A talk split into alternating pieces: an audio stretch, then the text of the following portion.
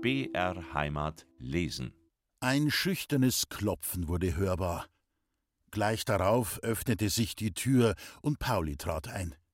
Jesus, Loni, fuhr es erschrocken aus ihm heraus, als er das Mädchen erblickte, und in brennender Verlegenheit drehte er seinen Filzhut zwischen den Fingern. Mit der einen Hand auf den Tisch gestützt, stand Loni da und blickte scheu zu dem Gast hinüber. Grüß Gott, hauchte sie leise. Grüß Gott auch, klang die trockene Antwort. Ich weiß nicht, ob ich da recht bin.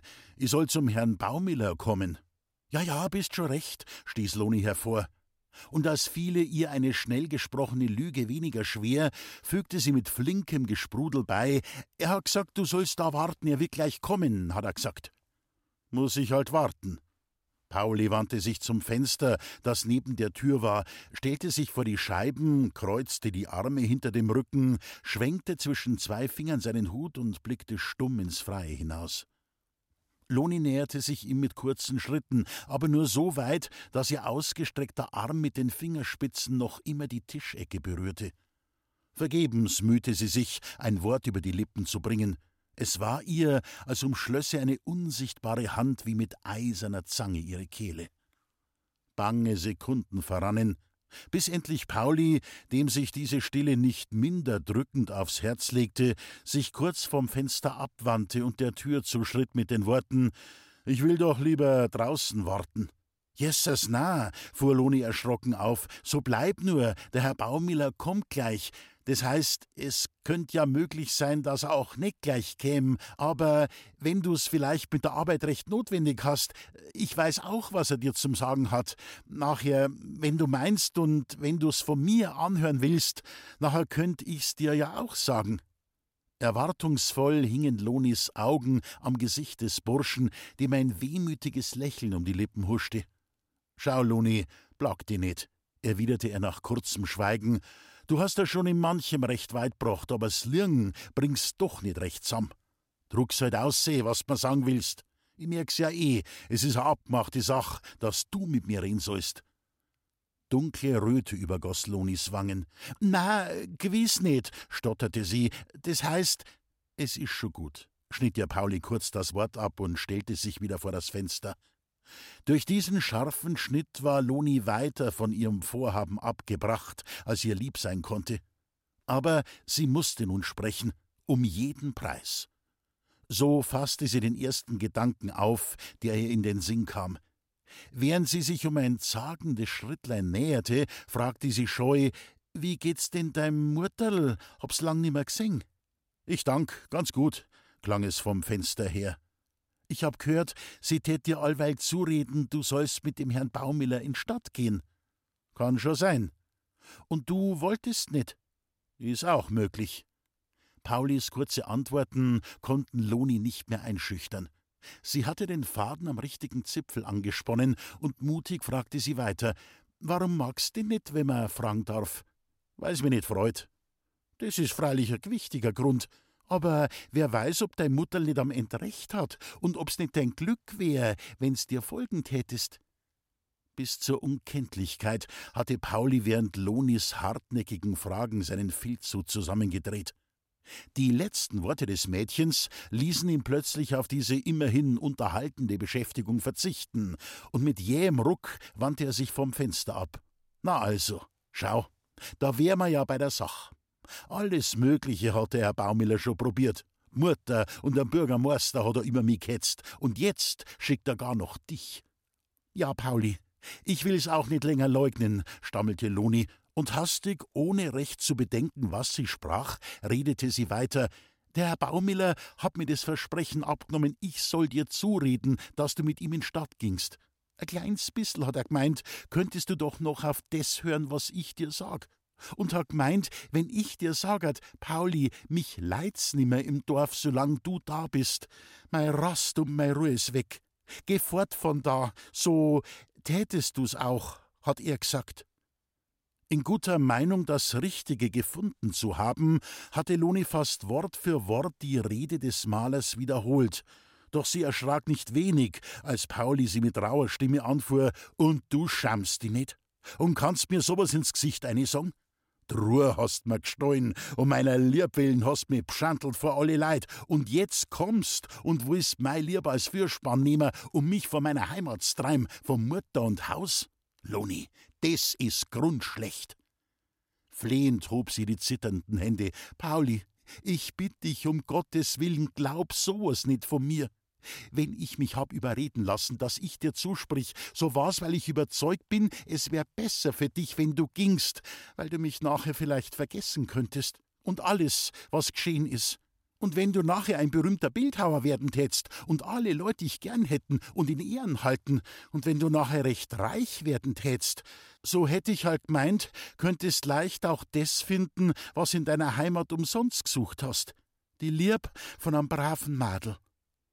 Wären es nicht die Einflüsterungen schwer gekränkter Liebe gewesen, die Paulis Augen verdunkelten und seine Ohren schlossen, er hätte aus diesem bleichen Gesichte lesen müssen, was in der beklommenen Seele des Mädchens vorging, und hätte hören müssen, was aus dem Klang dieser Worte die wahrhaftige Offenheit eines geängstigten Herzens sprach.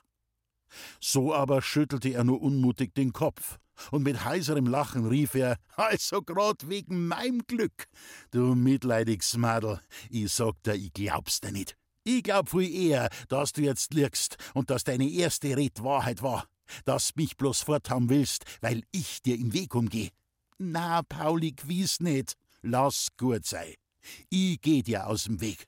Du sollst Ruhe finden. Ob ich mein Glück, das ist eine andere Frage glaub aber ja nicht, dass ich mir aus dem Maler seinem Geschwätzer Hoffnung mach. Ich will nicht berühmt werden und brauch kein Reichtum. Was ich brauch, hab ich, Gott sei Dank, und wollte mir mehr wünschen, so müsst mich unser Herrgott strafen. Aber mag's jetzt sei wie's wohl, ich geh. Und wenn ich auch in mein Unglück renn. Jesus, wenn du so denkst, Pauli, wär's mir gleich lieber, du bliebest da. Pauli blickte verwundert auf.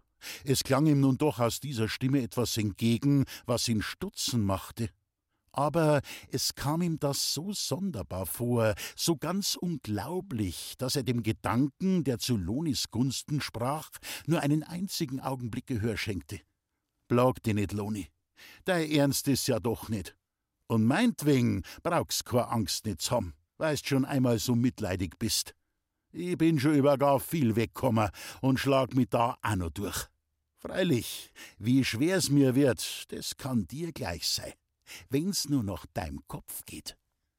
Aus Paulis letzten Worten klang ein Ton so tiefen Schmerzes, dass die Tränen in Lonis Augen schossen. Beherzt trat sie näher und zerknitterte in fieberhafter Ungeduld ihre weiße Schürze, während sie sprach: Na, Pauli, wenn du mich auch für recht schlecht hältst, so schlecht bin ich doch nicht. Und schau, wenn du meinst, es wär nicht so, wie der Herr Baumiller sagt, sondern so, wie du sagst, schau, da mein ich, wär's besser, du gingest nicht fort, sondern bliebest da und tätst auch gleich. Das Blut stiege ins Gesicht bei dem Gedanken an das, was sie da hatte sagen wollen. Im ersten Schreck hielt sie es für ein Glück, dass Pauli sie im Weitersprechen verhindert hatte, als er sie unterbrach. Geh, sei Staat! Und doch wäre es ihr lieber gewesen, er hätte sie nicht unterbrochen denn es legte sich ihr wie Eis um das Herz, als sie ihn weiterreden hörte. Muss halt alles aus sein. Aber grad dadurch, dass ich jetzt gehe, will ich dir noch beweisen, wie gern ich dich gehabt hab. Und somit bitte ich Gott. Er nickte einen Gruß und ging zur Tür. Loni glaubte vor Entsetzen in die Erde sinken zu müssen, als sie ihn gehen sah. Gedanken und Worte versagten ihr. Alle Qual ihres gefolterten Herzens machte sich nur in einem einzigen Aufschrei Luft. Pauli! Er hatte schon die Türklinke in der Hand, aber da drehte er sich mit jähem Ruck herum. Was ist? Eine Weile standen sie schweigend voreinander. Und als er sah, wie Loni sich vergebens mühte, ein Wort herauszubringen, sagte er mit einer wunderlichen Mischung von Groll und Herzlichkeit in der Stimme Wenn's noch ein Wunsch hast, genier dich nicht. Jetzt geht's in Arm hi. Wenn's wirklich beschlossene Sache ist, das gehst, kam es stockend über Lonis Lippen. Nachher, nachher kannst mir doch auch zum Püt Gott noch die Hand geben. Zwischen Weinen und Lachen klangen diese Worte halb wie eine Frage, halb wie eine Bitte. Und als sie langsam die Hand streckte, machte Pauli einen flinken Sprung in die Stube. Loni! Aber auf halbem Wege hielt er an, und der gestreckte Arm fiel ihm nieder. Na, das geht ja doch nicht, dass ich die Hand druck, die mich geschlagen hat. Wenn ich dir aber sag, wie weh mir's allweil gewesen is und wie ich schon oft mit nasse Augen die Stund verwünscht hab, wo ich dir ein so fürchtiges Unrecht hab antun können, und wenn ich dich recht von Herzen um Verzeihung bitt. Wieder streckte ihm Loni die Hand entgegen. Darfst mir nachher deine Hand auch nicht geben? Pauli tat einen tiefen Atemzug, so tief, als käme dieser befreiende Odem aus einem Brunnen herauf. Ja, Loni, er schlug in die Hand des Mädchens ein. Das Wort macht viel vergessen und wird mir mein Weg leichter machen. Scheu schaute sie an ihm hinauf. Ja, willst denn jetzt auch wirklich fort? Der flehende Ton dieser Worte ließ im Pauli eine Ahnung auftauchen, die ihn mit der Fülle ihrer Glückseligkeit fast betäubte. Seine beiden Fäuste, mit denen er Lonis Hand umklammert hielt, fingen zu zittern an. Loni, Jesus Maria, du fragst mit einer Stimme so gut und lieb, wie ich's noch nie von dir gehört hab. Und aus deine Augen schaut's mich an, dass ich's fast nicht für möglich halten kann. Loni, meinst nicht, es könnt noch anders werden zwischen uns? Meinst du? fragte sie leise. Ich schon. Ja, wenn du vergessen könntest, was ich dir für eine Schand angetan hab, Nachher meine ich auch.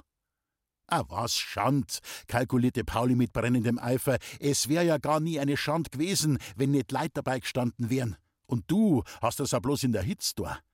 Freilich, bloß in der Hitz. Na also.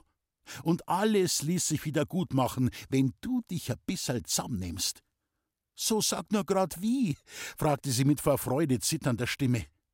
Wenn du mit mir Hand in Hand zur Kirche gingst und auf die Frage vom geistlichen Herrn, ob du mich haben willst fürs ganze Leben, vor alle die anderen dazu gemischten Leid recht laut sagen hättest, ja. Willst du das, Loni? Erschrocken entzog sie ihm ihre Hände, das Gesicht übergossen von Blut. Aber dann griff sie gleich wieder mit beiden Armen zu, unter Weinen und Lachen. Du, pass auf, so laut will ich sagen, dass deine geschnitzten Heiligen in der Kirche ihre Freude dran haben sollen. Pauli, du braver, du treuer, da hast mich, mit Leib und Seel, und ich lass nimmer aus. Die beiden hielten sich umschlungen und hingen Mund an Mund, zwei hungernde Herzen, die das köstliche Brot ihres Glückes gefunden und sich nicht sättigen konnten. Die Tür ging auf und Lonis Pflegevater trat ein. Die Augen, die er machte, als er die beiden so stumm und ausdauernd miteinander beschäftigt sah. Ja, Loni! Er schlug die Hände über dem Kopf zusammen. Was machst denn? Hochzeit, Vater! Sie sah ihn lachend an. Und des recht bald, wann's nix dagegen hast. Ist denn sowas möglich? Was möglich? Pauli drückte einen Kuss auf Lonis glühende Wange. Geld? Jetzt glaubst das. Und weißt schon da bist, halte glaubt Loni an bei dir. Wer ich bin, das weißt. Was ich hab, kannst leicht erfragen. Brauchst bloß Ja sagen. So. Meinst, du Sapperlot, polterte der Wirt. Die alten Leut sind wahrscheinlich zu nix anderem auf der Welt da, als zum Ja sagen. In dem Fall schon, Vater, lachte Loni. Und wenn's mich gern hast, nachher besinnst dir auch nicht lang und sagst ja. Da fing auch der Wirt zu lachen an. Meinetwegen halt. Macht's es miteinander aus, wann Hochzeit is, und nachher kommt's und sagt's mir's. Mit zufriedenem Schmunzeln musterte er noch einmal das Paar. Dann stürmte er zur Stube hinaus und hätte fast den alten Lehnl, der dicht vor der Tür stand, zu Boden geworfen. Was hast denn, Lehnl? Dir steht ja das Wasser in die Augen. Ich weiß nicht, es muss mir etwas eingeflogen sein, gab der Alte zur Antwort, während er durch die halb geöffnete Tür in das Stübchen blinzelte, aus dem der Wirt gekommen war.